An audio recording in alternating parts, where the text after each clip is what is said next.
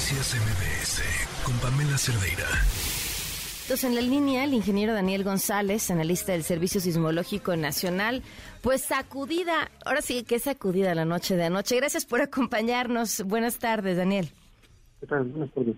Eh, a ver, Daniel, yo no tengo registrado, lo comentaba al aire, estos microsismos previo al sismo del 2017, del 19 de septiembre.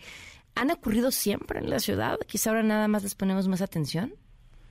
Eh, no, pues esta, actividad ocurre todo el tiempo. Son sismos muy pequeños, se consideran locales. Hay fallamiento aquí local en la Ciudad de México y pues de hecho la mayoría de los sismos registrados no son percibidos por la población.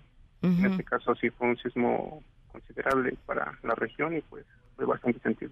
A partir de, y no ha habido un aumento en el, los grados de estos microsismos que por eso ahora los nos los identificamos, aunque siempre han estado sucediendo. No, no, de hecho la diferencia de hace tiempo, podríamos decir, es que el aumento de estaciones ha permitido que como hay mayor cantidad de datos, se puedan estimar sus parámetros y reportarlos con mayor facilidad. Pero fuera de eso, que haya un, un aumento, eh, no. Claro. Bueno, es que ustedes revisan los datos, pero de, lo, de a lo que yo me refiero es a lo que la gente siente, ¿no? La capacidad de identificarlos, porque ahora nos damos cuenta y volteamos y nos hacemos como un montón de preguntas. ¿Por qué, por qué se vuelve eh, la Ciudad de México el epicentro? ¿Qué está pasando? Ah, claro, pues mira, como tenemos muy fresco lo de 2017 y hace dos años que también ocurrió un sismo grande, pues ya asociamos mucho el sonido de la alarma sísmica o en este caso cualquier movimiento ya lo atribuyen a sísmica. Entonces lo tenemos más fresco ahorita en memoria y por eso la gente está más atenta. Como las, redes sociales permiten más con mayor difusión, pues, claro. obviamente están más, más atentos a, a lo que sucede. Ok, pero la razón de que la Ciudad de México sea el epicentro de estos microsismos, ¿a qué se debe?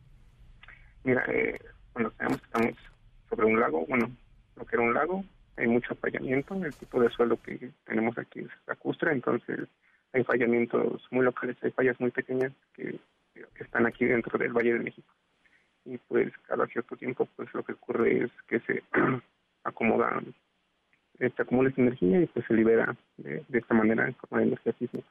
Y pues es normal, digo, ocurren todo el tiempo y la mayoría no son perceptibles por la población. Ok, y, y estos hay, hay sensores que identifiquen estos microsismos eh, de manera suficiente como para activar la alerta sísmica o no. La alerta solo se activa por sismos que suceden con epicentro en Guerrero, en Oaxaca y en Morelos. Ah, mira, eso es muy importante.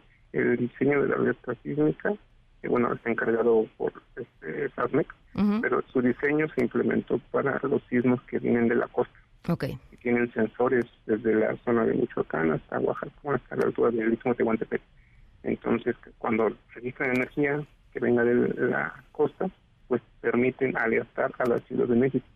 Pero en este caso el sismo ocurrió dentro de la ciudad, entonces no no tenía suficiente tiempo la señal de radio para poder dar alertamiento, porque ocurrió aquí, dentro de la ciudad. ¿Las condiciones geológicas de la Ciudad de México em, dan o podrían prestarse para tener sismos con epicentros en la Ciudad de México de mayores magnitudes a los que hemos vivido?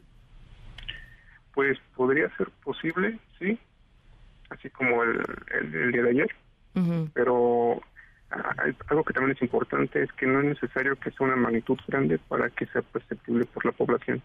Depende mucho de la cantidad de personas que vivan en ciertos lugares. Claro eh, van a sentir un sismo de 1.5 de magnitud, lo van a sentir muy fuerte, ¿no? Entre más cercanos estén al epicentro. Y en la ciudad, pues aunque estén pequeños los eventos, pues sí lo, sienten bastante, bastante fuerte. Claro. Bueno, pues muchas gracias, eh, Daniel, por habernos acompañado. Por nada, hasta luego. Buenas tardes, el ingeniero Daniel González, analista del Servicio Sismológico Nacional. Noticias MBS con Pamela Cerdeira.